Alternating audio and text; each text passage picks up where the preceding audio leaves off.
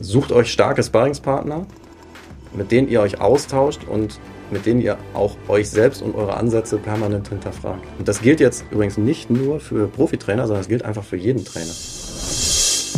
Trainerkompetenzen im Profifußball.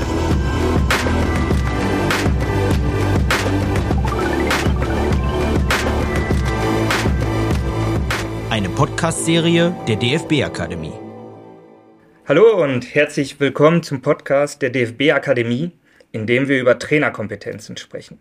Wir, das sind einerseits die Konstante an meiner Seite, Dr. Anselm Küchle, und unser Gast, der jeweils von Folge zu Folge wechselt.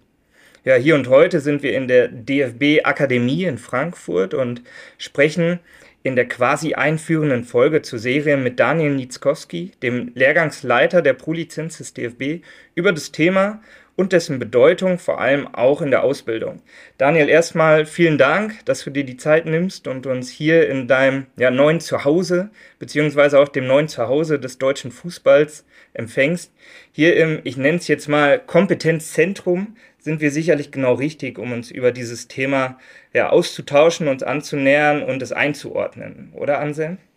Absolut richtig. Dennis, äh, ich freue mich aber erstmal extrem, dass wir jetzt loslegen mit einem super spannenden Podcast, der uns die nächsten Monate beschäftigen wird. Ja, und ich denke, wenn wir rund um Trainerkompetenzen, Trainerentwicklung sprechen, dann gibt es tatsächlich auch keinen besseren ersten Gast ja, als äh, Daniel. Deswegen freue ich mich natürlich auch umso mehr, dass Daniel heute da ist. Ja, vielen Dank. Ich freue mich sehr, dass ich hier bin. Äh, vielen Dank für die Vorschusslorbeeren. Muss natürlich gucken, dass ich da jetzt auch entsprechende Substanz liefere. Aber ich freue mich sehr aufs Gespräch und äh, bin gespannt, wo uns das hinführt. Super, jetzt haben wir uns alle schon bedankt. Jetzt können wir, glaube ich, mal erörtern, warum sitzen wir überhaupt hier. Anselm, deine Doktorarbeit ist ja der Ausgangspunkt unseres Zusammenseins heute. Nimm uns bitte mal mit in die Zeit deiner Themenfindung und erzähle uns, wie du zu dem Thema Trainerkompetenzen als Schwerpunkt deiner Arbeit gekommen bist. Sehr gern. Die Arbeit ist natürlich äh, aufgrund der ganz vielen Aktivitäten des DFB entstanden, aber auch aufgrund der Tatsache, dass äh, der DFB und die DFB-Akademie auch die Trainerausbildung reformieren wollten, ja, das System der Trainerausbildung, aber auch die Inhalte anpassen, aktualisieren wollten. Und so sind wir eigentlich damals ins Gespräch gekommen. Daniel war dabei, auch Tobias Haupt war dabei und viele weitere Protagonisten, die da auch einen ganz entscheidenden Beitrag geleistet haben. Und wir wollten am Ende natürlich neue Erkenntnisse haben. Ja? Ähm, neue Erkenntnisse können auch sein, wenn sich Dinge nicht verändert haben, zum Beispiel. Dann sind es auch neue Erkenntnisse und aktuellere äh, Erkenntnisse. Und deswegen sitzen wir heute hier und ich äh, denke, dass das äh, Thema Trainerkompetenzen einfach unfassbar spannend, weil vielfältig ist. Ähm, und ja, deswegen kommt auch die Freude von mir, die Vorfreude. Wie lange ist es her, dass ihr zusammensaßt und euch über das Thema ausgetauscht habt? Das kann ich dir gar nicht ganz genau sagen, aufs Datum genau, ähm, aber ich denke, es sind circa dreieinhalb, dreieinhalb, vier Jahre her, äh, als wir zusammensaßen und uns überlegt haben, was möchten wir überhaupt erfahren, ja, was möchte man wissen. Und es waren natürlich ganz viele unterschiedliche Fragen. Ich meine, wir werden heute ja auch schon darüber sprechen, welche Kompetenzen machen irgendwo einen Spitzentrainer aus. Ja, eine ganz schwierige Frage, denke ich. Ähm, es ging aber auch darum, wie lernen denn Trainer, wo sammeln denn Trainer Erfahrungen, um auch ihre Kompetenzen entwickeln zu können? Ist das nur im formalen Rahmen oder ist das auch äh, in informellen Umgebungen? Und ja, man kann die Frage natürlich mit Ja gleich beantworten. Ähm, also ganz vielfältige Fragen, denen wir nachgegangen sind. Und Unterstützung dabei hattest du also auch von der Akademie. Daniel, warum ist dieser Schwerpunkt so interessant und auch ja so relevant, um näher betrachtet zu werden? Naja, weil es halt der Ausgangspunkt für alle Überlegungen ist, äh, die wir uns so zur Ausbildung machen. Also es ist ja absolut das Ziel der Ausbildung, die Trainer darauf vorzubereiten, was sie nachher tatsächlich machen müssen in ihrem Arbeitsalltag. Und äh, da ist es wichtig, dass man da auch jetzt nicht nur irgendwie eine subjektive Einschätzung zu hat oder eine Meinung zu hat, sondern dass man das auch äh, fundiert sagen kann. Also wenn die Trainer zu uns kommen, da geht es ja nicht darum, dass ich mit denen irgendwas mache, was ich jetzt für richtig halte, sondern es geht darum, dass... Ähm, dass das, was da passiert, einen Großteil dessen abdeckt, was wir nachher in der, in der Praxis leisten müssen. Und äh, da ist es eben total wertvoll zu wissen, dass es nicht nur meine Meinung ist oder die Meinung von Einzelnen, sondern dass es wirklich, ähm, naja, wissenschaftlich bewiesen äh, und belastbar einfach Punkte sind, die, äh, die grundsätzlich wichtig sind. Und nicht nur in einem Setting für einen Trainer in, unter bestimmten Voraussetzungen, sondern die einfach übergreifend als entscheidend eingeschätzt werden. Und das ist dann eben der Ausgangspunkt, wo wir sagen, wenn das das Ziel ist, dann haben wir die Zielebene definiert und jetzt können wir uns Gedanken machen, äh, wie wir losrennen und äh, das an die Trainer vermitteln wollen. Also ein grundsätzliches Thema in der Ausbildung, das alle Trainer dann noch betrifft, aber sehr individuell vielleicht auch zu sehen, jeweils auf den einzelnen Trainer, oder? Ja, definitiv. Ähm, wir haben äh, auch schon darüber gesprochen im Vorfeld. Es geht einfach auch darum, in welchem Bereich ist ein Trainer überhaupt tätig. Äh, es kann das Setting sein, äh, wie man es nennt. Also bei welchem Verein ist ein Trainer, in welcher Altersgruppe ist ein Trainer unterwegs, welche Erfahrungen hat aber auch ein Trainer schon selbst gesammelt und, und, und. Also ganz viele Faktoren spielen da am Ende des Tages auch ähm, eine Rolle. Und ich möchte aber vielleicht auch anfangs auch nochmal darauf eingehen, was sind überhaupt Kompetenzen, weil äh, ich finde, es ist ein Kompetenzdschungel, ja, in dem man sich bewegt. Äh, das Wort, das geflügelte Wort Kompetenz wird so für so vieles benutzt. Ähm, aber es geht ja auch darum, da ein gemeinsames äh, Verständnis dafür zu haben. Und ähm, ich mache es mal an einem Beispiel fest. Ich meine, wir alle wissen es ja, es gibt ja heutzutage eigentlich freies Wissen, beispielsweise im Internet. Man kann sich ganz viel anlesen, es gibt Lehrbücher überall. Äh, eigentlich jeder kann sich da äh, begeistern und Dinge erlesen, aber am Ende ist man deswegen halt nicht kompetent, auch wenn ich äh, 34 Bücher äh, in zwei Wochen gelesen habe, sondern es geht äh, bei der Kompetenz einfach um die, um die Anwendung, ja, die Handlungsfähigkeit auch in komplexen Situationen, in schwierigen Situationen, genauso diese Fähigkeiten umsetzen zu können, die dann in einer Performance irgendwo münzen, ähm, als in normalen äh, Situationen. Also so ein bisschen die ja, Kombination im Endeffekt aus, ähm, aus Wissen plus Können, oder Daniel? Ja, das würde ich genau so sagen. Und äh, natürlich geht es am Ende um das Können. Und dann ist ganz egal, ob man das, was man weiß, jetzt immer so klar formulieren kann. Wichtig ist, dass man es nachher kann. Aber für den Prozess und gerade für den Prozess der Ausbildung ist natürlich auch entscheidend, welches Wissen braucht man, um überhaupt zum Können kommen zu können. Ja, also gibt ja ganz viele Teilnehmer, die zu uns kommen, und die große praktische Erfahrung haben, die Erfahrung gesammelt haben als Spieler, die natürlich auch Erfahrung gesammelt haben als Trainer und die für sich in bestimmten Situationen die Erfahrung gemacht haben, das und das kann jetzt funktionieren. Ähm, das findet aber immer unter ganz bestimmten Voraussetzungen in einem ganz bestimmten Setting mit ganz bestimmten Spielern äh, statt und das heißt nicht, dass das in einer anderen Situation genauso funktioniert. Deswegen ist so dieses daraus extrahieren, was steckt da drin, welche Prinzipien des Handelns stecken da drin, egal ob das jetzt in Bezug auf das Spiel ist oder in Bezug auf Führung ist. Äh, und diese Prinzipien herauszuholen und dem Trainer klarzumachen, nach den und den Prinzipien hast du da gehandelt und dieses Prinzip kannst du auch in einer anderen Situation mit anderen Spielern äh, in einem anderen Setting anwenden. Das ist so das Entscheidende. Und da kommt dann häufig so was Modellhaftes mit rein, wo man dann sagt, man nimmt jetzt diese, dieses Prinzip, was dahinter steht, und baut da ein Modell draus, an dem man sich eigentlich immer gut orientieren kann. So, das ist glaube ich, eine ganz, ganz äh, wichtige Geschichte in diesem Mix aus Wissen und Können. Manchmal kann man Sachen in bestimmten Situationen und dann macht es häufig Sinn, zurückzugehen und zu sagen, was habe ich denn jetzt eigentlich gemacht? Das mache ich mir jetzt bewusst auf einer auf so einer höheren Ebene und in dem Moment, wo ich dann da was Modellhaftes draus bauen kann, kann ich es eben auch in anderen Situationen anwenden. Und dann bin ich kompetent in vielen Situationen und nicht nur in einer, wo ich das dann einmal kann. Kann ich nichts hinzuzufügen. Okay, dann können wir hier aufhören. dann gehen wir noch ein bisschen tiefer rein. Daniel, wie ähm, spannend ist das? Ihr habt ja immer mehrere äh, Teilnehmer auch in den Kursen. Ja, das mitzubekommen, sich damit zu befassen, also auch zu reflektieren, was sind denn meine Kompetenzen? Und ähm, dann auch diese Unterschiede herauszustellen, in welchem Setting arbeite ich, was brauche ich denn auch als Trainer oder als Persönlichkeit, um mich da zu behaupten? Ja, ist mega spannend. Also da kann man dann wirklich jeden Trainer für sich nehmen. Äh, auch da kann man natürlich wieder Prinzipien extrahieren, aber ähm, da geht es schon darum, unter welchen Voraussetzungen arbeite ich, was habe ich für eine Persönlichkeitsstruktur auch. Ja, also wie, wie wirke ich auf Menschen, in welchen Situationen wirklich besonders positiv auf Menschen. Und dann geht es halt nachher darum, dass die Trainerin oder der Trainer äh, individuell herausfinden muss, wo kann ich denn persönlich jetzt besonders gut wirken und sich vor allen Dingen diese Bereiche natürlich auch raussucht, weil es ist ja schon wichtig, dass man eine positive Wirkung auf die Mannschaft äh, ausstrahlt und Überzeugung vermittelt. Und diese Punkte muss man für sich rausfinden und natürlich an anderen Punkten, wo man noch Potenzial hat, sich zu entwickeln, dann trotzdem auch arbeiten. Ähm, es gibt aber auch Punkte, denke ich, bei jeder Trainerin, jedem Trainer, ähm, das sind Schwächen und diese Schwächen sind jetzt nicht unbedingt Potenziale, weil es einfach sehr, sehr, sehr viel Energie kosten würde, da jetzt dran zu arbeiten, die zu verbessern. Und da muss ich mir dann halt gucken, dass ich äh, Leute in meinem Team habe, die mich da ergänzen können. Also ich glaube, dass so das Geheimnis von Kompetenzen eigentlich nicht immer nur in der Person des Cheftrainers liegt, äh, der alles abdecken muss und der hat dann so ein paar Leute, die, die ihm irgendwie zuarbeiten, sondern ich glaube, dass mittlerweile natürlich auch viele Vereine und viele Trainer es so verstehen, dass das wirklich eine, eine Ergänzung von Kompetenzen sind. Also ich kann mal sagen, es gibt so einen Kompetenzpool, äh, der muss einfach abgedeckt werden in der Arbeit mit einer Profimannschaft und äh, diesen Kompetenzpool musst du irgendwie abdecken. So, und wer das letztendlich macht, ähm, ist jetzt mal überspitzt gesagt eigentlich egal, aber es muss halt abgedeckt werden. Dabei muss man natürlich schon sagen, es gibt ein paar Sachen, die muss der Cheftrainer einfach selber machen. Also da gibt es jetzt auch keine Möglichkeit, das zu ersetzen. Also ich denke, das Spielergespräch mit, äh, mit dem individuellen Spieler, ne, gerade wenn es jetzt um Situationen geht, wo Konflikte entstehen, wo Spieler unzufrieden sind, äh, wo Spieler motiviert werden müssen, wo es um Perspektiven geht. Das kannst du ja nicht delegieren, sondern da bist du selber gefragt, genauso wie es am Spieltag sicherlich auch deine Aufgabe ist, die Mannschaft entsprechend einzustellen, zu motivieren.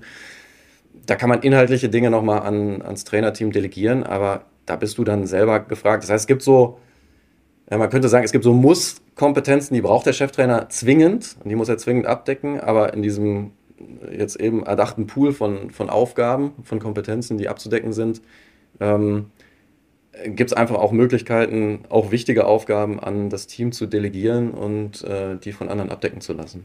Absolut, ja. Äh, ich denke, Daniel hat jetzt auch schon ganz viel gesagt, äh, was auch, was auch zeigt, dass sich super viel geändert hat ja, äh, im Kontext der Traineraufgaben und Anforderungen. Und äh, dazu gehört mit Sicherheit, dass äh, ein Staff heutzutage ganz anders ausschaut als vielleicht noch vor 15, 20 Jahren. Ja, äh, dass wir heutzutage ganz viele technische Hilfsmittel haben, mit denen Trainer und Trainerteams mit ihren Mannschaften arbeiten. Ja, und alleine diese zwei Aspekte zeigen ja schon, dass sich auch etwas ja, verändert hat, auch in den Aufgaben, auch in dem Sinne, was Trainer vielleicht auch wissen. Da bin ich wirklich beim Wissen, wissen müssen. Ähm, da habe ich noch gar nicht über Digitalisierung gesprochen und soziale Netzwerke und so weiter, die ja auch etwas mit unserer Gesellschaft beispielsweise machen.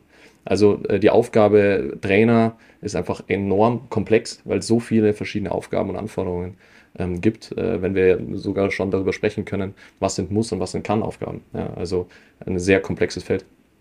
Also ein sehr viel größeres Feld auch, ein sehr viel größerer Personenkreis, mit dem der Trainer umgehen muss. Vielleicht auch, äh, wenn wir nochmal auf die Spieler gucken, ein anderes Verständnis oder ein anderes Bewusstsein für das Spiel und auch Umgang und Kommunikation dann zwischen Trainer und Spieler.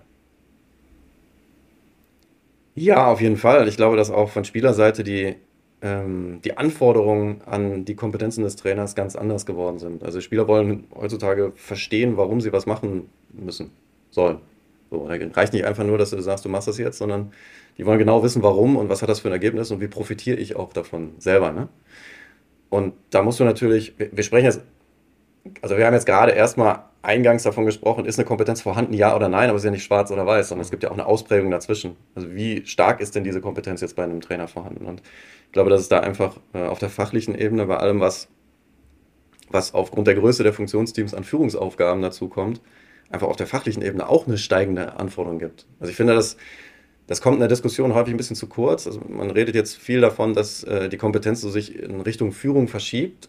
Äh, ich glaube auch, dass das zunehmend wichtiger wird, aber erstens war Führung immer schon wichtig und zweitens ist Fußball heute halt auch noch das Entscheidende. Ne? Also die Spieler wollen schon von dir genau hören, ähm, wie es geht. Die wollen eine, eine fundierte Rückmeldung bekommen. Und gerade in Situationen, wo es vielleicht nicht mehr so läuft, dann, äh, dann bist du natürlich auch gefragt. Da kannst du nicht mit dem Co-Trainer vorne hinstellen, der denen jetzt mal erklärt, wie es gemacht wird, sondern da musst du selber einfach drauf haben. Und ich glaube, dass gerade da auch die, die Anforderungen der Spieler, die auch viel, viel mehr theoretisches Wissen über Fußball haben und da einen viel, viel höheren Anspruch äh, an den Trainer haben, dass die Anforderung an die Kompetenz einfach äh, massiv gestiegen ist. Mhm. Ja, da kann ich, äh, das kann ich auch so bestätigen. Wir haben beispielsweise auch Spieler äh, aus äh, Nachwuchsleistungszentren U17 und 19 auch befragt dazu, was ist ihnen denn wichtig bei einem Trainer? Ja, welche Kompetenzen wünschen sie sich denn? Ganz oben äh, steht die Glaubwürdigkeit, die wird uns noch äh, einige Male begegnen äh, im Laufe des Podcasts. und was ich aber auch sehr, sehr spannend fand, war hier der Aspekt, dass äh, das eigene spielerische Können des Trainers gar nicht im Vordergrund stand. Äh, das war eher sehr, sehr untergeordnet benannt. Es waren eher andere Dinge wie die Zuverlässigkeit, eben wie die Glaubwürdigkeit, wie ich es gesagt habe, das Engagement des Trainers. Ähm, aber da spreche ich natürlich jetzt vom U17, U19-Bereich und nicht äh, vom Profifußball. Da ist es wieder anders gelagert. Aber das vielleicht als kleiner, kleiner Teaser zum Jugendbereich. Ja, ich glaube, Daniel hat gerade über Führungskompetenz gesprochen, vor allem im Profibereich. Das ist ja fast ein geflügeltes Wort gerade so in der Öffentlichkeit. Und äh, nimm uns mal mit, der Cheftrainer braucht Führungskompetenz. Was ist das denn überhaupt und wie bewertest du diesen Kompetenzbegriff? Also natürlich ist auch der Begriff Führungskompetenz, ja, ähnlich wie der Kompetenzbegriff, einer, der überall äh, auch benannt wird. Ähm, ich denke, wir hören diesen Begriff ganz oft im Fernsehen und in allen Medien. Wir brauchen Trainer mit Führungskompetenz. Ähm, wichtig ist dabei, glaube ich, äh, das auch ein bisschen aus einer theoretischen Perspektive mal äh, zu betrachten, äh, dass jetzt in der Theorie eine Führungskompetenz eine Querschnittskompetenz ist. Ja. Querschnitt sagt, die Führungskompetenz besteht aus mehreren Teilkompetenzen. Ja, also bei einem Trainer A könnte die Führungskompetenz sehr, sehr stark ausgeprägt sein, weil er über eine hohe Kommunikationsfähigkeit verfügt, über eine große Begeisterungsfähigkeit. Ja. Bei einem zweiten Trainer äh, zeigt sich die Führungskompetenz dadurch, dass er, ähm, dass er eine hohe Expertise hat, die einfach über die Maße strahlt. Ja. Dass der Trainer immer Lösungen findet, mit der Mannschaft auch auf dem Platz, äh, kombiniert ähm, mit anderen Aspekten. Ja. Also damit will ich sagen, Führungskompetenz ist aus meiner Sicht nicht immer A, B, C, D, E, sondern das können verschiedenste Komponenten sein, die sich zusammensetzen. Es gibt, ähm, und das ist, glaube ich, eine ganz wichtige Sache, auch die gleich festzustellen, es gibt aus meiner Sicht nicht den einen Trainer und den einen Trainer, der genau diese Kompetenzen haben muss, sondern es gibt eine gewisse äh, Anzahl an Kompetenzen, die die Wahrscheinlichkeit erhöhen, ein guter Trainer zu sein, ja, wenn man diese in hoher Ausprägung verfügbar hat. Ja, da würde mich natürlich jetzt auch interessieren, wie Daniel äh, die Führungskompetenz betrachtet, auch die Diskussion rund, im, rund um den Begriff. Ja, also es ist auf jeden Fall eine relevante Diskussion. Ähm, und ich stimme dir absolut zu, Führung ist, ist jetzt nichts, wo man sagen kann, hier gibt es eine Schablone, die legst du drüber und dann funktioniert das. Also ich glaube, Bayern München zu führen als Cheftrainer ist nochmal was ganz anderes, als, äh, sagen wir mal, einen Verein in der zweiten Liga zu führen. Einfach was die Ansprüche der Spieler betrifft, äh, auch die Reichweite der Spieler, ähm, die, die Reichweite von den Reaktionen auf Entscheidungen, die ich treffe. Ich glaube, das ist nochmal ein ganz anderes Ding und sicherlich ist es auch so, dass, ähm, dass die Frage der Führung ja immer darin auch äh, oder dadurch beantwortet wird, wie viel an Verantwortung gebe ich an die Mannschaft ab. Und je nachdem, welche Spieler ich da vor mir habe, ähm, kann ich natürlich auch unterschiedlich viel Verantwortung oder wollen diese Spieler auch unterschiedlich viel Verantwortung und Entscheidungsfreiheit haben. Ich glaube, wichtig ist, dass ich immer eine klare Linie fahre wie eng ich dadurch bestimmte Bereiche umreiße, ist aber total abhängig davon, wie ist der Kontext, wie ist die, zum Teil auch die sportliche Situation. Ich glaube, ein hoher Freiheitsgrad in einer, in einer sportlichen Krise ist dann auch schwierig. Äh, von daher ist auch das Führungsverhalten jetzt nicht nur zwischen unterschiedlichen Personen variabel, sondern auch in unterschiedlichen Situationen bei der gleichen Person ein bisschen variabel. Man sollte sich als Person natürlich jetzt nie irgendwie ähm, verstellen oder zu sehr verändern. Man sollte schon irgendwo berechenbar sein und, äh, und einem klaren, klaren Wertesystem folgen. Und trotzdem ist es auf der Handlungsebene, auf der Verhaltensebene manchmal was anderes. So, und das ist halt eine riesen Herausforderung. Einmal so dieses, es gibt keine Schablone, es gibt aber auch jetzt keine Schablone für, ähm, für Trainerarbeit im Allgemeinen, sondern das ist auch nochmal situationsabhängig. Kann ich überhaupt, du sprichst ja von Persönlichkeit und Verhalten, ähm, kann ich mich als Persönlichkeit ändern, auch wenn ich mich den Kompetenzen widme, oder ist es eher ein Ändern des Verhaltens?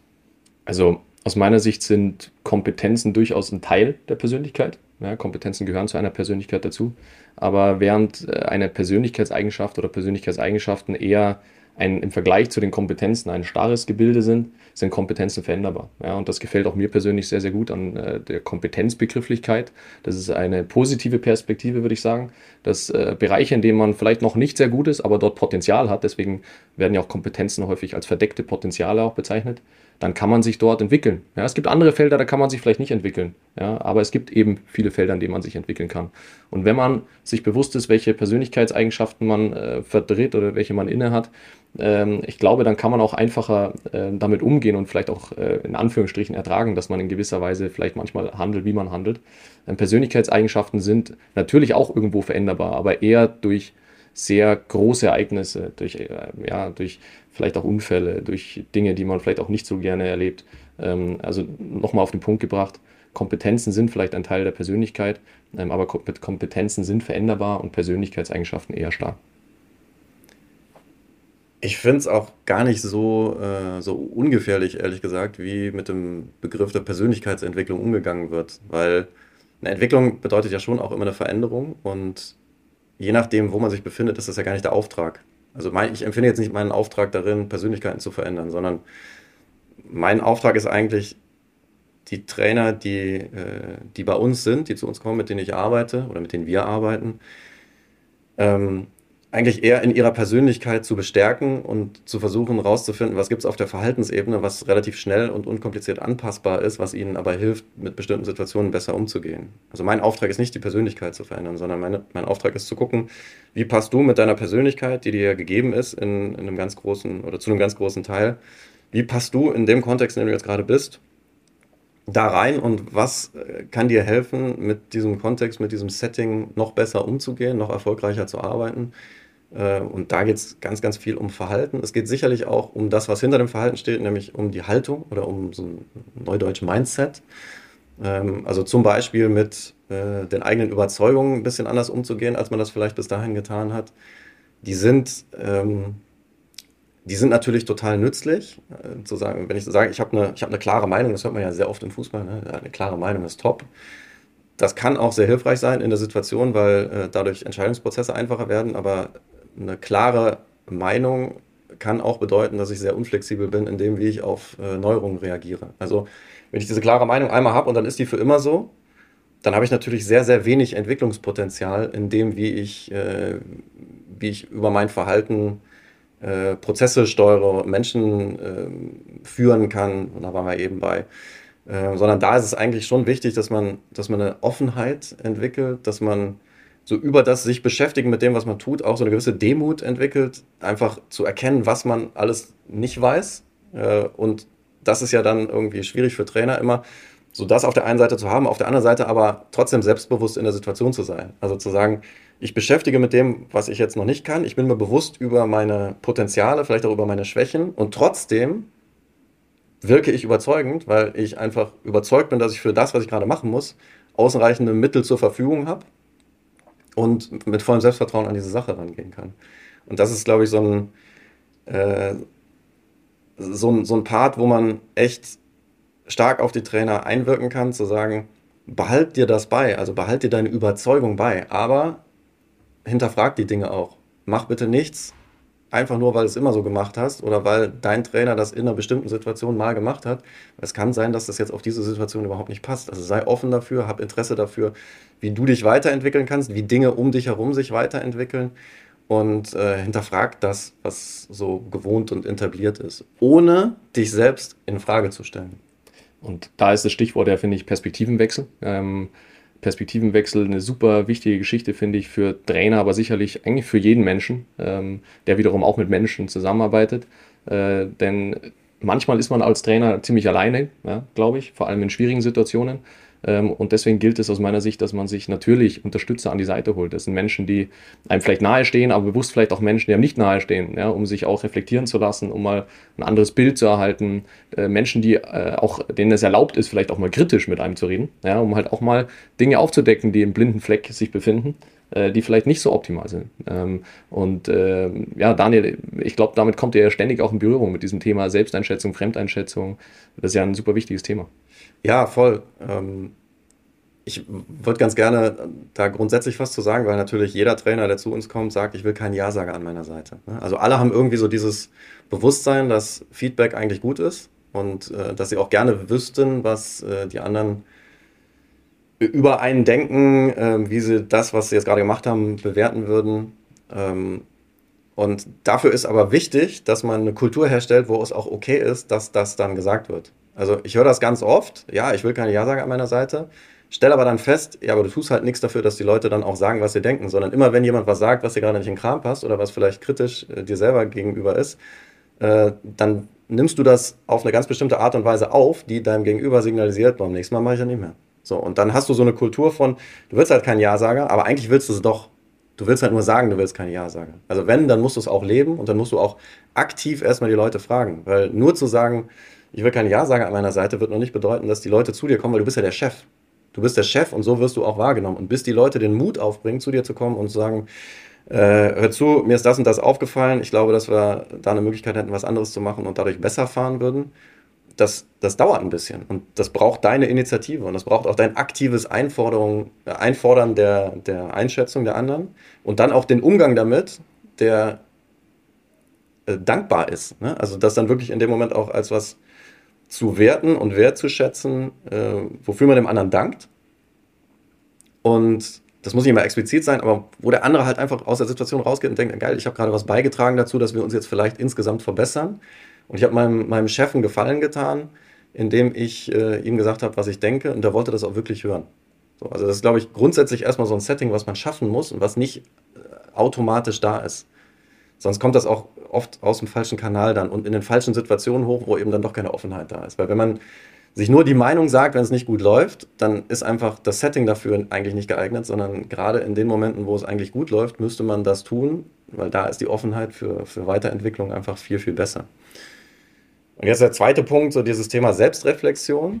Das äh, ist natürlich auch eins, was wir im, im, in unserem Kurs, also generell auch in der Ausbildung, sehr, sehr hoch hängen, weil einfach das natürlich wieder die Basis dafür ist, worüber wir eben gesprochen haben. Also diese, dieses Interesse an sich selbst und das offene Interesse daran, wie wirke ich denn eigentlich auf andere, wie wirkt das, was ich tue, wie effektiv sind meine Methoden, das permanent zu hinterfragen aber auf eine gesunde Art und nicht auf eine, die äh, das Selbstvertrauen äh, unterwandert. Das ist halt etwas, was also gesagt, permanent stattfinden muss, damit es eine Weiterentwicklung gibt. Und äh, da ist auch so ein, eine wichtige Unterscheidung, glaube ich, die man einfach machen muss, ist zwischen Grübeln und Selbstreflexion. Also Grübeln tut ja jeder irgendwie. Äh, das ist so, ich, ich grübel jetzt mal über mich selber nach, ich liege abends im Bett und denke nochmal nach, scheiße, was war das heute? irgendwie werde ich daraus nicht schlau und komme nicht in den Schlaf und dann grübel ich, aber das ist keine Selbstreflexion. Also Selbstreflexion ist wirklich ein strukturierter Prozess, wo man sich im Idealfall auch mit bei dem, über das man reflektiert, vorher Ziele gesetzt hat und dann auch überprüfen kann, habe ich denn diese Ziele erreicht oder nicht. Und ähm, dann in diesem Reflexionsprozess wirklich strukturiert vorgeht und nachher auch ein Ergebnis hat und so, so, ein, so eine Art nächste Schritte für sich formuliert. Also wo stehe ich und was, äh, was bedeutet das jetzt? Ne? Also wie, wie sieht es dann jetzt weiter aus? Wie mache ich weiter? Und dann ist natürlich die nächste Selbstreflexion auch schon eigentlich vorprogrammiert, weil dann kann ich wieder darüber nachdenken, das, was ich mir da vorgenommen habe, konnte ich das umsetzen? Wenn nein, woran hat es gelegen und wie geht es jetzt wieder weiter? Also es ist einfach so eine permanente Schleife, durch die ich durchgehe, ohne, ganz wichtig, mich selber in Frage zu stellen. Jetzt hast du es gesagt, äh, was ich gerade sagen wollte. Ähm, ich denke auch, dass es super wichtig ist, dass das ein Prozess ist, ja, etwas Systematisches, etwas Strukturiertes. Ähm, denn die Gefahr ist natürlich groß, wenn ich äh, von mir erwarte, ich reflektiere mich in ständig in jeder Situation und ich muss immer jedes Training kritisch hinterfragen, jedes Gespräch, das ich geführt habe. Dann, ja, dann kommt vielleicht mal der Moment, wo ich an mir Selbstzweifel habe. Ja, und die auch nicht mehr rausbekomme. Deswegen finde ich das super wichtig, dass es strukturiert ist. Und dann bin ich aber trotzdem wieder bei dem, was äh, ich gerade gesagt hatte. Du brauchst halt auch Menschen, die das dann auch einordnen können. Also ich finde, die Selbstreflexion und die Fremdreflexion kombiniert ist einfach ein sehr, sehr gutes Tool auch zur Entwicklung und sich damit zu beschäftigen. Also es klingt auch danach, sehr viel Zeit aufbringen zu müssen, sich wirklich darauf zu äh, versteifen, Ressourcen zu nutzen, um sich mit sich selber zu beschäftigen. Ist es für einen Trainer, der im Job ist, gerade im Profibereich, überhaupt möglich, in allen Situationen sich so zu beschäftigen? Oder muss ich mir vielleicht auch Inseln schaffen, zeitliche Inseln, um mich halt äh, zu reflektieren oder fremd zu reflektieren, weil ich es gar nicht in jeder Situation machen kann? Also bevor ich äh, Daniel gerne das Wort dazu äh, übergebe, möchte ich da einen Einblick nochmal geben in die Studie. Wir haben ja da auch uns überlegt, ähm, welche Aufgaben haben denn Trainer heute? Da komme ich wieder zu unserem Anfangsteil zurück. Äh, und was schon sehr äh, ja, merklich war, was aufgefallen ist, dass so dieses Thema Selbstfürsorge einfach äh, heute einen größeren Teil einnimmt als vielleicht noch vor einigen Jahren. Ja, dass das schon ein äh, Thema ist, das die Trainer bewegt. Ich äh, meine auf der einen Seite Selbstvorsorge, ich meine aber auch auf der anderen Seite so das Thema Ressourcenmanagement. Ja, was mache ich mit meiner Zeit? Was mache ich vor allem mit meiner Energie? Ja, ähm, ich habe nur einen begrenzten Akku, irgendwann ist der auch mal leer. Und wie lade ich den wieder auf? Ja, und ich glaube, das ist ja auch äh, heute auch in der Ausbildung ein größeres Thema. Äh, Daniel, äh, da werdet ihr auch viel Erfahrung mitmachen. Ja, witzigerweise hatten wir tatsächlich letzte Woche noch ein Modul zu genau dem Thema. Also weiß nicht, begrifflich ist das gar nicht so einfach einzuordnen. Es geht irgendwie so um gesunde Lebensführung, die natürlich auch damit anfängt, welche Ziele setze ich mir eigentlich? Und sind diese Ziele erreichbar oder nicht? Und wenn ich mir nicht erreichbare Ziele setze oder wenn ich mich von Ergebniszielen treiben lasse, dann, was im Fußball ja nicht, das kann man ja nicht wegdiskutieren, das geht ja nicht, das kann sich nicht komplett ausblenden, weil die einfach von außen auch an dich herangetragen werden. Und ähm, Aber da fängt es schon an. Ne? Also wenn meine Ziele nicht erreichbar sind oder ich keine Möglichkeit habe, irgendwie zu überprüfen, wo befinde ich mich denn jetzt auf dem Weg und nicht in diesem Prozess drin bin, von das, das, zu, das auch zu korrigieren zum Teil, ähm, dann habe ich ja schon eine schwierige Voraussetzung und dann werde ich wahrscheinlich sehr viel grübeln. Und ähm, weil die Frage ja eben auch in die Richtung ging, ich glaube, du kannst das gar nicht, äh, du kannst das gar nicht abschalten. Also die Gedanken suchen sich ja ihren Weg. Das heißt, egal ob ich jetzt einen strukturierten Selbstreflexionsprozess durchlaufe oder einfach nur grübe, ich liege ja trotzdem wach. Also da kannst du dich mit jedem Trainer unterhalten, das kennt jeder und das hat auch jeder. Es gibt aber zum Beispiel Leute, die besser schlafen, wenn sie dann vorm Schlafen gehen, ähm, einfach runterschreiben, strukturiert, was sie am Tag beschäftigt hat und was sie morgen machen müssen. Weil in dem Moment reagiert da dein Gehirn auch drauf und sagt, alles klar, hier sind so ein paar Sachen für mich jetzt erstmal in, in Ordnung gebracht worden. Und jetzt habe ich zumindest nicht so dieses völlig undifferenzierte Gefühl, ich bin morgen einfach komplett, heute war scheiße und morgen bin ich überfordert. So, also damit darfst du einfach nicht ins Bett gehen und erwarten, dass du schlafen kannst oder gut schlafen kannst. Und deswegen sind das halt so Dinge, wo, wo wir sagen, da hilft einfach so ein strukturierter Umgang mit sich selbst, mit der eigenen Arbeit, um ganz, ganz viel äh, auch in die Richtung zu lenken, in der es um einfach ein, ein gutes Gefühl geht. Ne? Also sich als Trainer auch gut fühlen und sich nicht die ganze Zeit nur unter Stress und äh, getrieben fühlen, weil das geht mega schnell. Das ist, äh, da wird jeder Trainer äh, dir zu sagen können, dass er das einmal oder mehrere Male wahrscheinlich schon in diesem Monat empfunden hat. Und deswegen haben wir dann die Entscheidung gefällt, eine ganze Woche zu dem Thema zu machen, beziehungsweise ein Modul ist dann nicht eine Woche in Tagen, aber ein Modul äh, wo es um so Themen geht wie Schlaf, um, äh, um Themen wie auch Zielsetzung, wie eben angedeutet, aber auch um äh, gesunde Ernährung. Einfach ein Bewusstsein dafür zu entwickeln, wie kann ich mir was Gutes tun als Trainer, um, äh, um, eine, um mich selbst in Topform zu bringen im Endeffekt. Ne? Also wir machen uns mal viel Gedanken darüber, wie schaffen wir es, die Spieler in Topform zu bringen, aber wichtig ist ja auch, dass ich als Trainer in Topform bin. Ne? Also da äh, dann, wenn es darum geht, und es geht ja eigentlich jeden Tag darum, du musst jeden Tag irgendwie einen guten Eindruck von der Mannschaft hinterlassen und irgendwas sagen, was Sinn macht. Und wenn du da mal mit Augenringen stehst und dir einen zurechtstammelst, dann wird das einfach nichts. Äh, sondern du brauchst diese Topform selber auch, du musst die herstellen und vielleicht noch als letzten Aspekt, der dann auch wieder in Richtung Führung geht, du schaffst ja durch dein eigenes Verhalten und deine eigene Wertevorstellung in dem, wie du mit dir selbst umgehst, auch ein Umfeld, in dem andere arbeiten. Also alle nehmen das ja irgendwie wahr du bist um 8 Uhr da, du gehst um 20 Uhr nach Hause, dann ist das sicherlich was, was andere auch dazu bewegen wird, lange auf dem Gelände zu sein. Und das ist ja per se jetzt erstmal noch nichts Schlechtes, wenn du aber, äh, wenn die dann aber nachher da sind, eigentlich nichts Sinnvolles mehr tun in ihrer Zeit, sondern einfach da sind, weil sie da sind, dann ist das sicherlich nicht zuträglich. So, und wenn ich die ganze Zeit äh, für andere sichtbar irgendwie Raubbau an meinen eigenen Kräften betreibe und das dann irgendwie anderen auch noch suggeriere, dass das jetzt schon wichtig wäre, dass sie um 1 Uhr nachts noch erreichbar werden und irgendwelche Aufgaben erledigen, die am nächsten Tag fertig sind, und die Beispiele gibt es wirklich, ähm, dann ist das natürlich was, was nicht nur für mich ungesund ist, sondern auch für die Leute um mich rum. Und dann, dann sauge ich nicht nur die Energie aus mir selber raus, sondern auch den, aus denen, die mich theoretisch ergänzen können. Und dann wird natürlich das ganze System extrem schwach. Echte Lifehacks von Daniel, oder? Ja, absolut, perfekt. Genau das brauchen wir. Jetzt ist es ja so, ihr beschäftigt euch in der Ausbildung mit dem Thema Kompetenzen. Du hast es in der, in der Studie gemacht. Jetzt hast du nicht nur eine reine theoretische Untersuchung angestellt, sondern du hast Befragungen auch angestellt. Ne? Mit wem hast du dich unterhalten oder mit, welchem, mit welcher Art von Trainer und wie sind da deine Erfahrungen? Ich würde jetzt gerne die ganzen Namen nennen, ja, äh, das bleibt aber ein Betriebsgeheimnis sozusagen. Äh, aber ich kann sagen, es waren sehr spannende Persönlichkeiten von der ersten bis zur dritten Liga. Das war im Endeffekt die Zielgruppe. Ähm, und ich muss sagen, aus jedem Gespräch mit diesen Persönlichkeiten nimmt man auch äh, persönlich was mit. Ja, und wir haben ja da sehr angeregt uns auch über genau die Dinge unterhalten, über die wir heute hier auch sprechen. Und das bringt, behaupte ich, auch, auch den Gegenüber weiter, auch den Trainer. Also äh, wir haben versucht, äh, die erste Bundesliga genauso abzubilden äh, wie die dritte Liga. In der Arbeit stellst du vier ja, Hauptkompetenzen heraus, die auch für den Fußballtrainer von großer Bedeutung sind. Das sind die personalen Kompetenzen, die Aktivitäts- und Handlungskompetenzen, sozialkommunikative Kompetenzen und Fach- und Methodenkompetenzen. Lass uns da einmal drauf eingehen und das detaillierter betrachten. Was sind denn personale Kompetenzen in Bezug zum Trainer? Also personale Kompetenzen werden ganz einfach als Ich-Kompetenzen bezeichnet. Ja, es sind die Kompetenzen, die einem auch helfen zu reflektieren, auch selbstkritisch zu sein, in sich hineinzuhören ja, ähm, und beschreiben sehr, sehr gut, wie die Person an sich agiert. Ja, hier ist zum Beispiel die Glaubwürdigkeit zu benennen, die uns auch ähm, heute schon äh, über den Weg gelaufen ist. Eine sehr, sehr wichtige äh, Teilkompetenz. Ähm, es geht eben darum, Selbsteinschätzung vorzunehmen. Es geht darum, produktive Einstellungen äh, zu kreieren, aber auch Wertevorstellungen äh, herauszuarbeiten. Das äh, verbirgt sich alles hinter personalen Kompetenzen. Wenn du das Ich in den Raum schiebst oder stellst, denke ich auch an das Trainerentwicklungsmodell, was ja auch Basis in der Ausbildung ist, Daniel. Ne? Ja, absolut. Und da ist das, steht das Ich im Zentrum. Das Trainerentwicklungsmodell ist ja jetzt auch nicht irgendwie aus dem Blauen raus entstanden, sondern richtet sich natürlich dann auch äh, gemäß dieses Prozesses äh, auch nach den, den Kompetenzen, die als wichtig eingeschätzt werden. Also das Trainerentwicklungsmodell müsste man jetzt wahrscheinlich so vor sich sehen, aber man kann sich das als Kreis vorstellen und in der Mitte dieses Kreises steht der Trainer selbst. Also da steht so Ich Trainer, also das Trainer Ich. Nicht meine Persönlichkeit insgesamt, sondern vor allen Dingen mein, meine Identität als Trainer.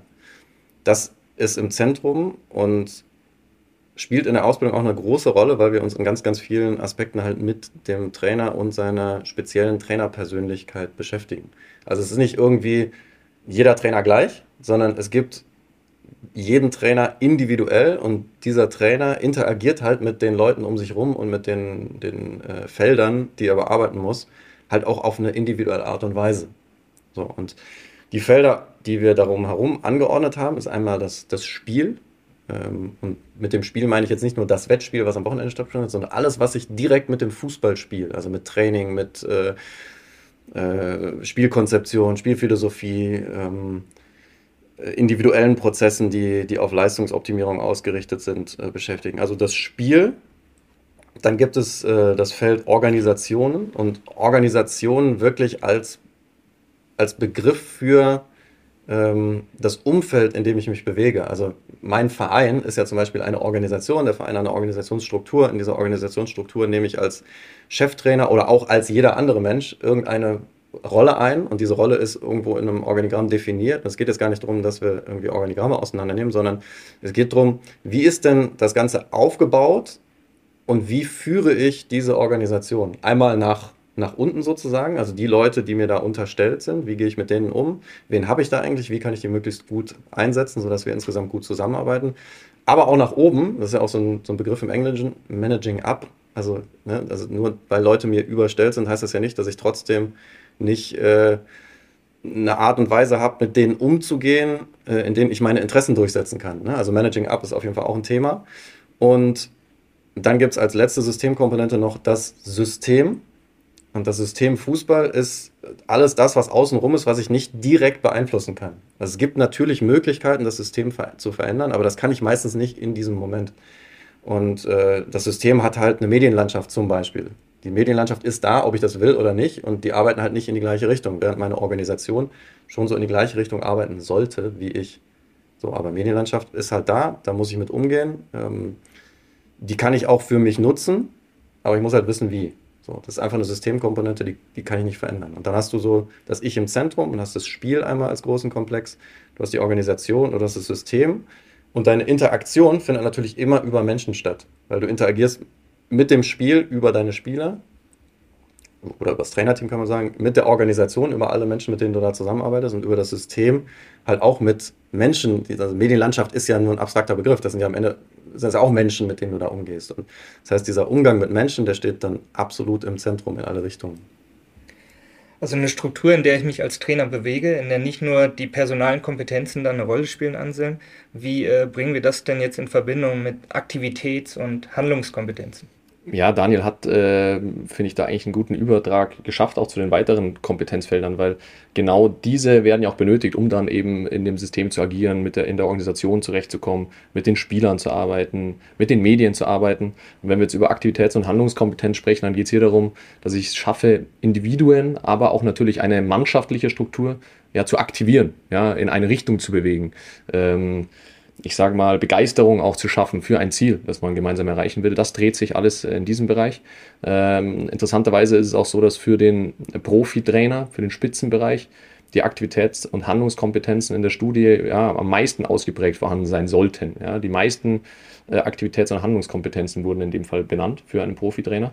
Andere Bereiche, zu denen wir gleich kommen, waren da eher unterrepräsentiert. Das ist schon interessant. Ja. Themen, wie gesagt, wie Entscheidungsfähigkeit, Begeisterungsfähigkeit, das sind diese ähm, Teilkompetenzen, wie man da sagt. Ja, und dann habe ich noch gar nicht über die sozial-kommunikativen Kompetenzen gesprochen. Das ist so der dritte äh, große Bereich, der natürlich dann ganz wichtig wird, wenn es darum geht, ja, mit Menschen zusammenzuarbeiten. Da geht es immer darum, dass äh, die Persönlichkeit der Mensch mit anderen Menschen äh, interagiert. Äh, klar, hier haben wir Themen drin wie Krisenmanagement, das ist natürlich ein Thema, äh, Kommunikationsfähigkeit ist ein Thema, Sprachgewandtheit ist natürlich auch etwas, was auch äh, im Trainingsbetrieb und außerhalb des Platzes äh, eminent wichtig ist. Das sind die sozial-kommunikativen Kompetenzen. Und ähm, diese sind natürlich extrem wichtig, wenn es darum geht, zwischenmenschliche Beziehungen aufzubauen.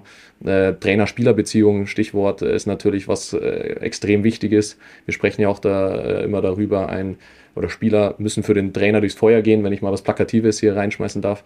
Und ich glaube, dass ganz viel davon einfach ja, in diesem Bereich entsteht, sozial-kommunikative Kompetenzen, kombiniert dann auch mit den Ich-Kompetenzen, mit den personalen. Äh, Kompetenzen. Ja, und dann gibt es eben noch den vierten Quadranten, die Fach- und Methodenkompetenzen. Ähm, das ist natürlich ein Bereich, wo gerne immer darüber gesprochen wird, ja gut, das ist, ist, halt das Fachwissen, ja. Aber es ist natürlich viel mehr als das Fachwissen. Ja. Es geht um die Expertise, das ist klar. Äh, aber es geht auch um systematisch-methodisches Vorgehen. Es geht äh, auch um analytische Vorgehensweisen, ja. Und es geht sogar um Dinge wie Respekt und Anerkennung meinen Kollegen gegenüber und mir selbst gegenüber, ja, in diesem Bereich. Ja, also wie du das jetzt gerade aufgezählt hast, ist super, äh, super interessant, äh, den Übertrag zu machen dahin, wie die Ausbildung jetzt aufgebaut ist. Also zumindest mal in den, äh, in den obersten Bereichen, weil äh, du hast ja eigentlich alles genannt, bevor du die Fach- und Methodenkompetenz genannt hast. Ne? Und nicht irgendwie geringschätzig. Wir haben ja vorhin schon mal kurz darüber gesprochen, dass das eine sehr, sehr große Rolle spielt. Ähm, aber du brauchst halt einfach ein wirklich, wirklich äh, großes Zeitbudget, um diese ganzen Bereiche abdecken zu können. Wir haben ja früher sehr viel kürzere Ausbildung gehabt, nur eine ausführliche Ausbildung, das war die Fußballlehrerausbildung. Ähm, was natürlich bedeutet hat, dass auch alle Trainer, die diese Ausbildung nicht gemacht haben, eigentlich gar nicht die Möglichkeit hatten, irgendwelche Kompetenzen zu erwerben, die in diesen anderen Bereichen lagen. Weil aufgrund der Kürze der Zeit es eigentlich immer nur um Fach- und Methodenkompetenz geht. Und die ist wichtig, nur der, der Austausch und der, der Wissensaufbau und Kompetenzaufbau über, ähm, über diese anderen drei Felder, der ist natürlich das habt ihr in der, in der Studie gemerkt, aber das merken wir ja auch jetzt in der Diskussion, einfach unfassbar wichtig und an einigen Stellen wahrscheinlich wichtiger dafür, dass du einen Job bekommst und im Job bleibst, als deine Fach- und Methodenkompetenz. So, also eigentlich ist alles wichtig, aber früher, und ich will jetzt gar nicht sagen, dass früher irgendwie alles schlecht war, darum geht es gar nicht, aber es war einfach notwendig, die Ausbildung zu ergänzen um diese anderen Bereiche, die total entscheidend dafür sind, wie du als Trainer agierst und was für ein Umfeld du für alle herstellst, die mit dir zusammenarbeiten. Das sind mittlerweile eine ganze Menge Menschen, die davon dir abhängig sind und irgendwo sollen die sich alle wohlfühlen. Die sollen sich, das heißt nicht irgendwie Wohlfühloase und, und wir haben uns alle immer lieb, sondern es geht darum, dass sie sich grundsätzlich wohlfühlen in, in dieser, äh, in diesem Umfeld und deswegen ihre beste Leistung bringen können. Absolut. Ich wollte noch, äh, noch mal auf dieses Thema Fachkompetenz zu sprechen kommen, ähm, weil ich denke, das wird immer auch eine Diskussion auslösen, wie ist das gewichtet. Ich, ich würde auch mal gern weggehen von dieser Gewichtung irgendwo, denn ich glaube, wir sind uns einig, Fachkompetenz und in dem Fall auch Fachwissen, diese Expertise ist extrem wichtig, natürlich, um ein, ein Trainer zu sein, äh, der auch erfolgreich sein kann. Äh, in den Studien, das ist nicht nur in der Studie rausgekommen, sondern auch in anderen, kam so ein bisschen hervor, die Fachkompetenz ist im, im Endeffekt irgendwo das Fundament äh, des Ganzen. Würdest du das unterschreiben, äh, Daniel? Ja, wahrscheinlich schon, weil wenn du dir die Evolution des Trainers anguckst, dann wird er sich ja wahrscheinlich in ersten Schritten immer da befinden, wo es sehr, sehr stark darum geht, äh, erstmal ein Training auf den Platz zu kriegen und äh, eine Mannschaft am Wochenende zu trainieren. Das fangen ja die wenigsten an, äh, mit einem Funktionsteam von, äh, weiß ich nicht, 40 Leuten zu arbeiten und da so stark in der Führung gefordert zu sein, sondern es, die ersten Schritte sind ja meistens, weil man irgendwie Fußball liebt und weil man gerne auf dem Platz ist und sich dann da natürlich auch in erster Linie bewegt. So, und deswegen glaube ich, dass die, dass diese Fach- und Methodenkompetenz am Anfang besonders wichtig ist und dass die anderen Punkte irgendwie dazukommen. Und dass natürlich der, der Eindruck, also die Interaktion mit den Spielern auf diesen ersten Schritten meistens auf dem Platz stattfindet und man die Spieler da natürlich auch am ehesten überzeugt und jetzt gar nicht so wahnsinnig viel außenrum hat, wo man äh, noch einwirken kann. Und äh, deswegen ist es, glaube ich, erklärbar. Es ist schon auf jeden Fall eine Basiskompetenz, weil am Ende geht es halt immer noch um Fußball. Und den Fußball muss ich verstehen, muss wissen, was, äh, was da die wichtigen Dinge sind, wie ich bestimmte Dinge vermitteln kann. Ähm, also auch Coaching äh, spielt da natürlich eine große Rolle, was jetzt hier gar nicht unter den Fachmethodenkompetenzen gelistet ist, aber was natürlich sehr, sehr entscheidend ist, wenn es auf den Platz geht. Ähm, also ich glaube, dass da ganz viel drinsteckt, was man vor allen Dingen am Anfang braucht, was man sich dann selber als Basis erarbeitet und dann diese ganzen ähm, anderen Felder und Fähigkeiten, wenn sie einem nicht gegeben sind, dann äh, sukzessive entwickeln kann. Ja, vielen Dank äh, für die Ausführungen dazu. Mir ist äh, auch in dem Zusammenhang jetzt äh, noch ein anderer Begriff äh, gekommen, der auch immer wieder genannt wird im Kontext mit Trainern, das ist Charisma. Ja. Taucht jetzt hier in ähm, unseren Charts auch erstmal gar nicht auf. Ja. Aber hier ist auch wichtig zu sagen äh, oder zu hinterfragen, was macht denn eine charismatische Persönlichkeit aus? Ja, was bedeutet das denn? Und aus meiner Sicht ähm, sind das äh, insbesondere die personalen Kompetenzen, die eine charismatische Person ausmachen. Ähm, in der Theorie wird da immer gerne über Mahatma Gandhi gesprochen, ja, wenn wir jetzt mal weg vom Fußball gehen, dass das eben jemand ist mit sehr starken personalen und Aktivitätskompetenzen. Im Fußball könnten wir jetzt äh, Namen reinschmeißen, die sicherlich auch immer wieder fallen. Äh, da wäre es auch mal spannend, über andere natürlich auch zu sprechen. Ja, Daniel, vielleicht hast du welche parat. Ja, Namen jetzt nicht, aber das Thema Charisma finde ich super spannend. Äh, ich weiß, dass das immer sehr hochgehängt wird. Ich glaube auch, dass es wichtig ist, aber dass es auch nochmal unterschiedliche Möglichkeiten gibt, charismatisch zu sein. Also es gibt ja auch so ein ähm, man nennt das, glaube ich, die dunkle Triade der Persönlichkeitseigenschaften, die auch als sehr charismatisch äh, wahrgenommen werden. Das ist so eine Mischung aus, äh, aus äh, Narzissmus, Psychopathie und Machiavellismus, also so dem Glauben daran, dass, äh, dass mein Machtanspruch alles andere schlägt. Und das wird als sehr charismatisch wahrgenommen. Es gibt auch viele Beispiele, wo Menschen über diese Persönlichkeitseigenschaften effektiv führen, würde ich jetzt mal sagen. Äh, weil natürlich so gerade Psychopathie, ohne jetzt zu tief in die Psychologie abzutauchen, aber sehr, sehr stark mit manipulativem Verhalten verbunden ist. Und wenn ich Menschen manipulieren kann, dann kann ich natürlich im Zweifelsfall auch Situationen so gestalten, wie sie für mich am besten sind. Und deswegen gibt es viele Menschen, die charismatisch empfunden werden, die aber genau diese Persönlichkeiten, äh, Persönlichkeitseigenschaften aufweisen. Diese Persönlichkeitseigenschaften sind dann aber, obwohl sie charismatisch sind, eigentlich so ein neudeutsches Wort toxisch für, für die gesamte Kultur. Das heißt, den Menschen, die so sind, geht es ja im Endeffekt geht's ja nur um sich selbst und wie sie selber wahrgenommen werden und aussehen in dem Ganzen. Und äh, deswegen Charisma ja, aber immer auch ein bisschen mit Vorsicht zu betrachten, wodurch wird denn dieses Charisma erzeugt. Also nicht alles davon ist gesund, auch wenn es möglicherweise dir in der Führung hilft. Unterschreibe ich. okay, dann lassen wir das so stehen. Jetzt, wir haben vorhin über das Setting gesprochen, in dem ich mich als Trainer bewege. Du hast auch einen Unterschied gemacht zwischen dem, der vielleicht erste Liga irgendwie oben international spielt, Bayern München führt gerade als äh, Cheftrainer oder in der zweiten Liga. Du hast ja selber auch Erfahrungen in diesen Bereichen gemacht. Du warst bei Bayer Leverkusen als Co-Trainer im Profibereich. Du bist immer noch im Trainerteam der U21. Kannst du einen Vergleich ziehen zwischen Vereinstrainer und Nationaltrainer? Gibt es da einen Unterschied auszumachen? Von dem, was ich als Trainer mitbringen muss? Ich grätsch mal da rein beim Daniel. Ähm, wir haben äh, auch eine Vergleichsstudie gemacht mit den U-Nationaltrainern tatsächlich im Laufe der Studie. Äh, und das war schon interessant, ja, dass jetzt in Bezug auf die Kompetenzen äh, die meisten Kompetenzen, äh, die ausgewählt wurden als die wichtigsten, identisch waren. Ja. Ähm, aber es gab äh, natürlich auch ein paar wenige, die, die sich anders gestaltet haben. Und ähm, aus meiner Sicht war das vor allem in den Bereichen, wo es darum ging, ähm, auch Kontakt zu Menschen zu haben, aber auch in den Bereichen der Planung beispielsweise. Klar, weil du hast natürlich, äh, das weiß Daniel natürlich viel besser als ich, aber du hast natürlich ganz andere, äh, einen ganz anderen Rhythmus, was Training angeht, äh, was Zugang angeht zu Spielern und was irgendwo dann auch Aufgaben angeht, äh, weil du ja auch eine Beobachterrolle irgendwo über einen sehr großen Zeitraum einnimmst. Äh, das fand ich schon sehr interessant. Ja, und du hast auch bestimmte Unterschiede in Bezug auf zum Beispiel Konfliktmanagement. Also bei einer Nationalmannschaft ist es ja so, dass du den Kader jedes Mal neu bestimmst, wenn du einlädst. Das heißt, wenn du jetzt ein Problem mit irgendeinem Spieler hast, dann lädst du den einfach nicht ein. Oder der ist so gut, dass du ihn einlädst und sagst, es ist wirklich wert, an diesem Konflikt zu arbeiten. Aber es wäre eine Möglichkeit da, diesem Konflikt aus dem Weg zu gehen und einfach zu sagen, ne, der ist halt nicht dabei. Das heißt, das kannst du ja im Verein nicht machen, sondern der Spieler ist ja da und du musst dich mit diesem Spieler beschäftigen und du musst doch eine Lösung für die Situation finden.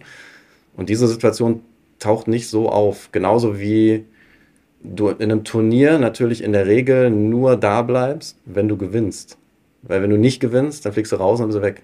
So, das heißt, auch da gibt es weniger Konfliktpotenzial, was so in der Mannschaft schwelt, als das im Verein der Fall ist. Das heißt, es gibt schon so ein paar Dinge, die, die vielleicht etwas einfacher sind, wenn du Nationaltrainer bist. Auf der anderen Seite hast du natürlich immer die Herausforderung, in einer sehr, sehr kurzen Zeit einen sehr großen Einfluss ausüben zu können äh, oder zu müssen. Das heißt, wenn du mit deiner Mannschaft eine bestimmte Art von Fußball spielen willst, dann kriegst du immer Spieler, die die letzten äh, mindestens drei Wochen mit, ihrem, mit ihrer Vereinsmannschaft alle was Unterschiedliches gespielt haben, unterschiedliche Begriffe hören, ähm, vielleicht auch unterschiedliche Belastungsmuster in ihrem Spiel haben. Ähm, und dann kommst du und verlangst was von denen, was die gar nicht gewohnt sind. Also da musst du ja auch irgendwo einen Mittelweg finden, zu sagen, ich bringe jetzt all das ein, was die, also möglichst viel von dem ein, was die aus dem Verein gewohnt sind, wo sie sich um, nicht umstellen müssen. Aber wir haben ja auch unseren Weg, wie wir Fußball spielen wollen. Und auch das muss ja gewährleistet sein. Insofern musst du da glaube ich, in einer sehr kurzen Zeit dann schon über ähm, sehr begrenzten Einfluss was herstellen können, wozu du im Verein einfach viel, viel mehr Zeit hast. Dritter Aspekt, den ich da nennen würde, ist äh, das Thema Beziehungsaufbau und Beziehungspflege mit den Spielern. Ist natürlich schon so, wenn du die dann für zehn Tage hast, dass du, ähm, dass du schon in den Austausch kommst, obwohl du manchmal auch nach Maßnahmen nach Hause fährst und denkst, irgendwie, mit dem habe ich gar nicht gesprochen. Also fällt dir ein, da fällt dir auf, dass es einen Spieler gibt, das darf eigentlich dann auch nicht passieren, wo du äh, sagst, ja, so richtig Kontakt hatten wir jetzt nicht. Und dann diese Beziehung aufrechtzuerhalten, wenn du gar keinen Kontakt hast, zum Teil drei, vier Monate nicht, also keinen natürlichen Kontakt, also da einfach Kontakt herzustellen, ähm, die Spieler zu besuchen, über alle möglichen digitalen Wege mit denen in Kontakt zu sein, das ist schon eine andere Herausforderung, als wenn du dich im Verein jeden Tag siehst und jeden Tag theoretisch ein persönliches Gespräch ansetzen kannst. Also schon auf vielen Ebenen irgendwo ein anderer Job, aber interessant zu hören, dass die, äh, so die Wichtigkeit der Kompetenzen genauso eingeschätzt wurden. Genau, also das war etwas, dem wollten wir nachgehen und das hat sich bestätigt, tatsächlich. Okay.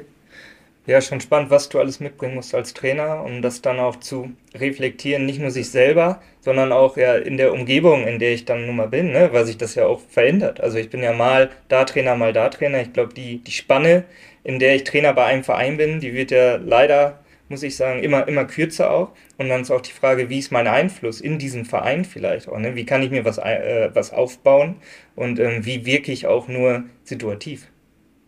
Absolut, ich glaube, da sind wir ja dann auch bei diesem auch äh, ominösen Wort Passung. Ja, ist für mich auch so ein Stichwort Trainerpassung. Ähm, wie sehr passt denn eine Figur zu einem zu einer Organisation, nennen wir es mal so. Ähm, sicherlich auch eine ganz schwere Frage, aber auch eine Frage für die Zukunft, die man vielleicht auch noch besser klären sollte. Ob man sie klären kann, ist die Frage. Ja, kann man darüber diskutieren, es, weil es sehr, sehr komplex ist. Ja, das zeigt ja auch schon unser heutiges Gespräch, was wir alles heute, heute sprechen. Aber das kam natürlich auch in der Studie heraus, dass wir haben ja nicht nur Trainer befragt, sondern wir haben uns ja auch mit Sportdirektoren unterhalten. Ähm, wie entscheidet man sich denn am Ende für einen Trainer? Äh, was ist denn das Ausschlaggebende, warum ich mich für den einen Trainer entscheide? Und dann kommt auch immer wieder das Wort Passung, ohne es genau vielleicht definiert zu haben. Ja, ich finde das super wichtig. Ähm, das ist auch was, was wir mir den Trainern mitgeben. Also in der idealen Welt kannst du dich ja entscheiden, ob du was machst oder nicht. Wir sprechen ja dann, also wir sprechen immer vom Prinzip und nicht von der Anwendung unter irgendwelchen externen Faktoren. Zum Beispiel, ich habe keine Kohle und muss einen Job annehmen. So, also das ist ja nicht das, worüber wir sprechen, sondern wir sprechen davon, du kannst dich entscheiden. Und in dem Moment, wo du dich entscheiden kannst, musst du ja auch diese Passung für dich überprüfen. Es ist ja nicht so, dass der Verein dich will und wenn der Verein sagt, ja, wir machen das, du bist besser als die drei anderen, die wir interviewt haben, dann musst du das zwingend machen, sondern es ist ja auch deine eigene Verantwortung, sicherzustellen, dass du da eine Passung siehst. Und dafür musst du dir halt bestimmte Informationen besorgen. Und das versucht natürlich auch der Verein. Und ich finde, man muss an der Stelle echt auch mal eine Lanze brechen für die, äh, die Entscheider, die die Trainer holen. Ne? Das wird immer, wird immer viel kritisiert. Ja, und dann, wie kann man denn äh, nach drei Monaten dann schon wieder einen Trainer entlassen, wenn man den gerade geholt hat? Und ich finde das natürlich insgesamt auch nicht gut, dass das passiert. Aber du kannst das Risiko halt nicht äh, eliminieren, sondern du kannst nur,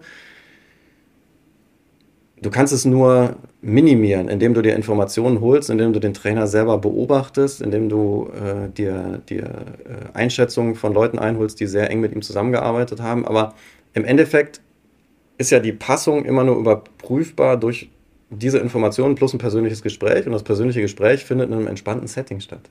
So, und was du aber eigentlich ja wissen müsstest, ist, was passiert denn, wenn hier alles spitz auf Knopf steht, äh, wenn alle auf 180 sind, wie reagiert der Trainer dann? Und als Trainer müsstest du ja auch wissen, wie reagiert der Sportdirektor dann?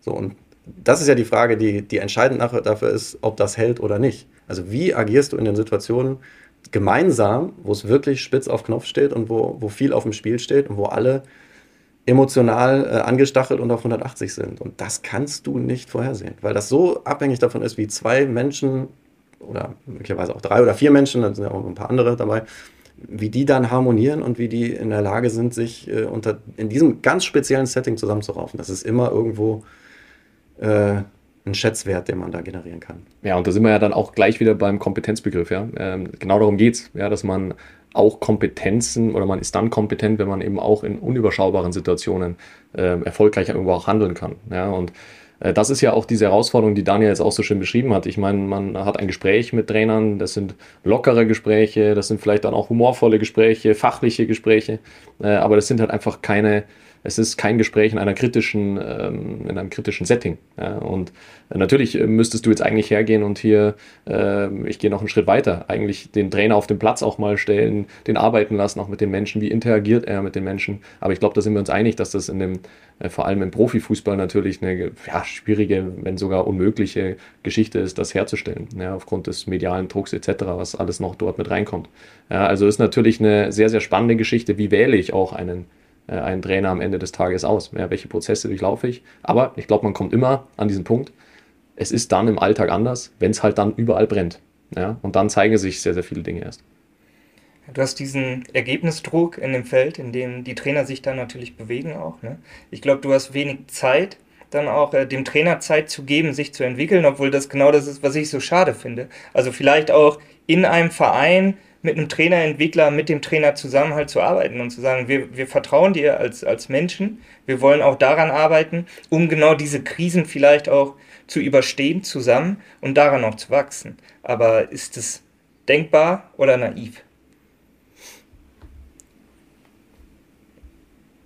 Ähm, ja, es ist denkbar und es gibt ja durchaus Modelle, die zeigen, dass Vereine mit Trainern in die zweite Bundesliga gegangen sind, wieder aufgestiegen sind und äh, mittlerweile sehr, sehr erfolgreich und sehr äh, gefestigt auch wirken.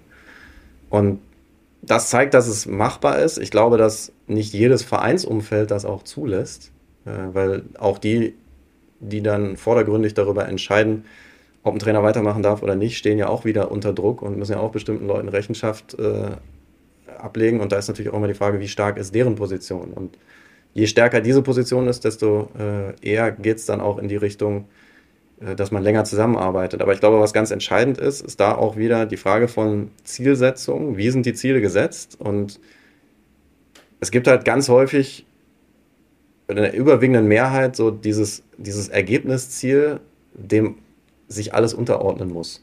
So, und Ergebnisziel, mit Ergebnisziel meine ich jetzt, ich werde heute gefragt, wo ich am Ende äh, der Saison stehe. So, ja, keine Ahnung, weiß ich nicht. Woher soll ich das wissen? Ich weiß ja nicht, wie die anderen performen. Kann ja sein, dass wir eine super Saison spielen. Es gibt aber sieben Vereine, die, äh, die noch besser spielen. Und nachher sind wir Achter. Wir haben eine gute Saison gespielt. Genauso kann es sein, dass wir eine, eine, jetzt äh, eine, eine Scheißsaison spielen.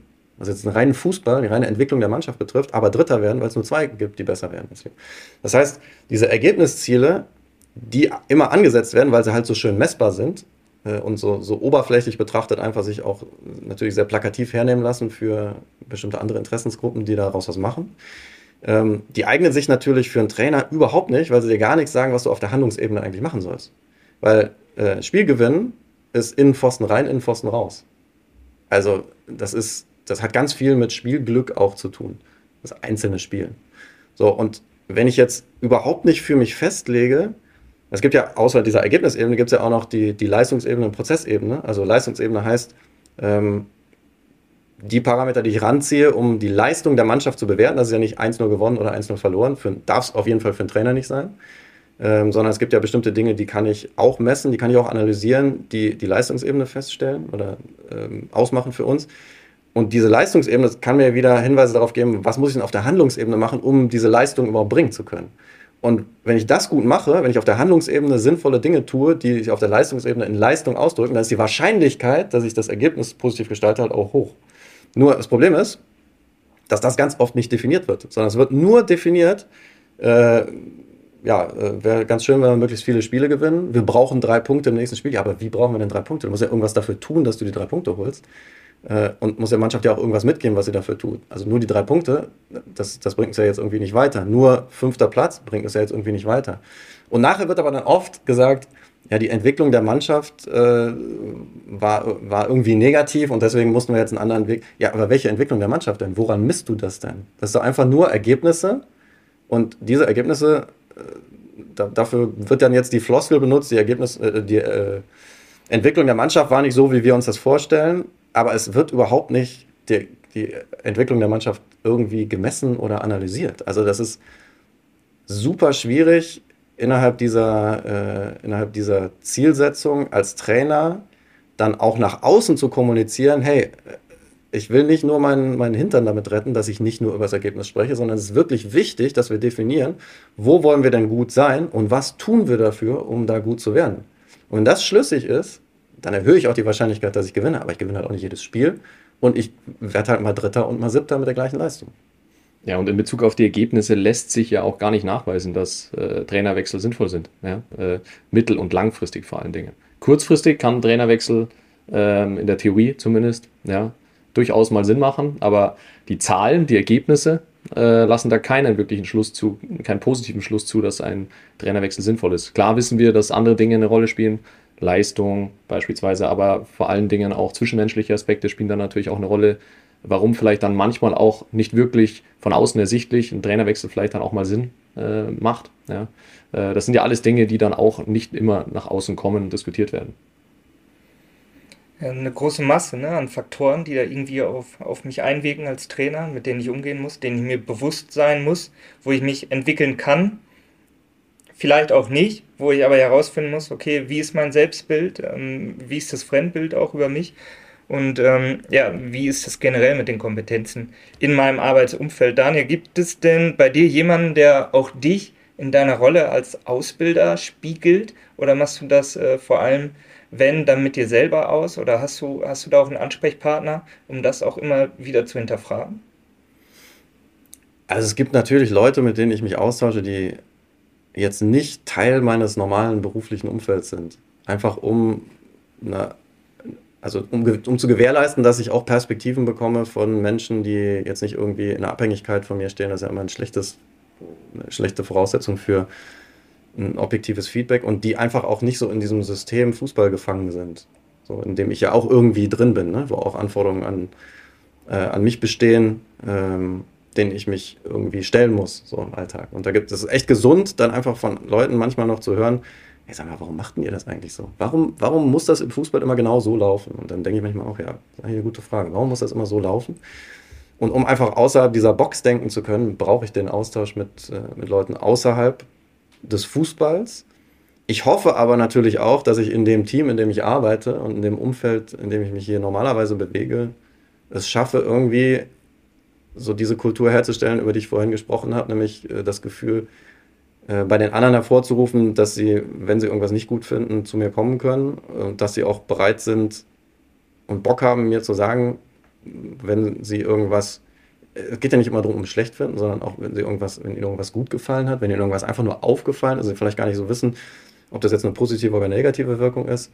Ähm, also ich versuche schon so in dem Alltag offen dafür zu sein, auch nachzufragen und dann aber auch systematisch außerhalb des normalen Kontexts mich mit ja, mir selbst, meinen Gedanken zu beschäftigen.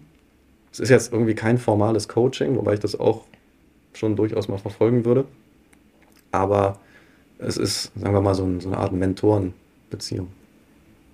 Spannende Einblicke, ich glaube, denen ich mich als Trainer in so einem Bereich nun mal auch äh, widmen kann und muss oder als Ausbilder wie bei dir jetzt auch. Ne?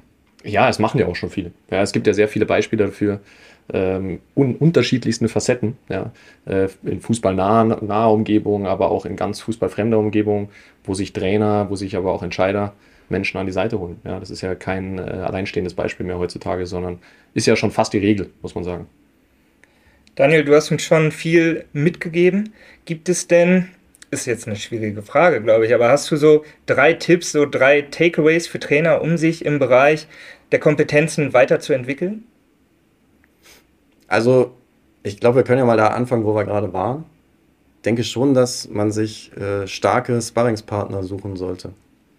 Also, gerade in der Rolle als Chef behandeln dich die anderen auch als Chef. Und wenn du nicht dafür sorgst, dass andere um dich herum auch eine starke Position haben und du auch gerade von diesen starken Leuten äh, gespiegelt werden willst und dich darum kümmerst, dass die wissen, dass du interessiert daran bist, Feedback zu bekommen, ähm, dann wird das nicht passieren. Das heißt, sucht euch starke Sparringspartner, mit denen ihr euch austauscht und mit denen ihr auch euch selbst und eure Ansätze permanent hinterfragt. Und das gilt jetzt übrigens nicht nur für Profitrainer, sondern es gilt einfach für jeden Trainer. Also natürlich ist es häufig der Co-Trainer, aber auch ansonsten einfach Leute, wo ihr das Gefühl habt, die können euch da fundiert was mitgeben. Ähm, animiert die dazu, dass sie das auch tun. Dann glaube ich, ist ganz wichtig, dass man Leute um sich herum stark werden lässt.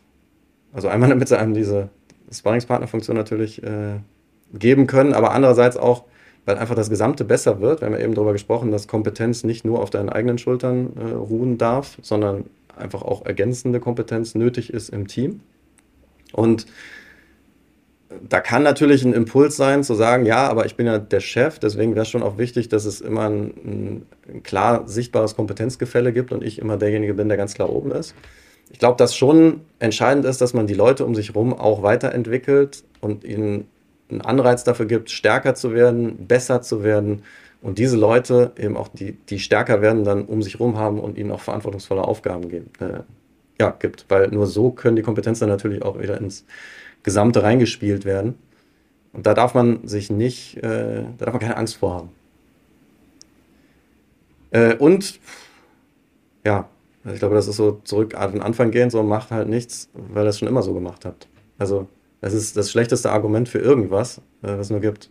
So, natürlich ist das immer Teil der eigenen Erfahrung und die eigene Erfahrung ist ja jetzt auch, das, das hat immer eine bestimmte, einen bestimmten Hintergrund, warum bestimmte Dinge, die ich beobachtet oder schon mal gemacht habe, vielleicht in dem Moment erfolgreich waren. Aber das heißt nicht, dass es in, in einem anderen Setting, in der nächsten Situation auch wieder erfolgreich ist. Es sei denn, ich beschäftige mich da wirklich strukturell, strukturiert mit und hinterfrage das bin offen für andere Ansätze, die vielleicht noch besser sind als das, was ich aus mir selber raus so bisher gemacht habe. Äh, und das funktioniert halt über Weiterbilden und über Experimentieren. Also keine Angst zu experimentieren und äh, immer so diesen Durst, sich selbst weiterzubilden und weiterzuentwickeln. Es sagt sich jetzt schnell und ist vor allen Dingen auch in den Alltag nicht immer so leicht zu integrieren, aber es fängt damit an, den anderen um mich herum einfach gut zuzuhören. Und äh, erstmal immer mit, dem, ähm, mit der Einstellung an ein Gespräch ranzugehen, wenn der andere eine andere Meinung hat als ich, vielleicht hat er ja recht. Kann passieren. Ja, ja ich muss sagen, äh, ich glaube, wir kommen langsam so zum Ende. Ja, und deswegen atme ich gerade nochmal durch. Äh, und ich versuche jetzt nochmal so aufzuhören, wie ich angefangen habe. Mit Vorschusslorbeeren habe ich angefangen. Ähm, Daniel, es hat richtig Spaß gemacht, muss ich sagen. Der, der erste, die erste Folge mit dir hier in Frankfurt. Es war schön, auch hier zu sein. Und ich muss sagen, Dennis, du hast einen guten Auftakt geliefert. Äh, ich hoffe, du kannst die Leistung in den nächsten Monaten bestätigen. So ein bisschen Druck aufbauen, ne? Ja, gehört dazu. Aber da komme ich mit klar. Auch von mir vielen Dank. Ich glaube, das ist eine grundsätzlich spannende Annäherung und Einführung in das Thema gewesen und ähm, ja, Trainerkompetenzen als solche mal zu betrachten. Und ich freue mich auch total auf die nächsten Folgen, um noch der detaillierter über einzelne Kompetenzen auch zu sprechen und deren Relevanz für die Trainer, vor allem für die Profitrainer. Ich glaube, wir verraten nicht zu viel, wenn wir sagen, es gibt weitere sehr spannende Gäste, auf die wir beide uns freuen. Daniel, dir weiterhin viel Erfolg für die spannende Entwicklung auch in der Trainerausbildung mit den Möglichkeiten, die die Akademie auch bietet. Anselm, es war mir eine Freude und wir hören uns wieder. So machen wir es. vielen Dank. Trainerkompetenzen im Profifußball. Eine Podcast-Serie der DFB Akademie.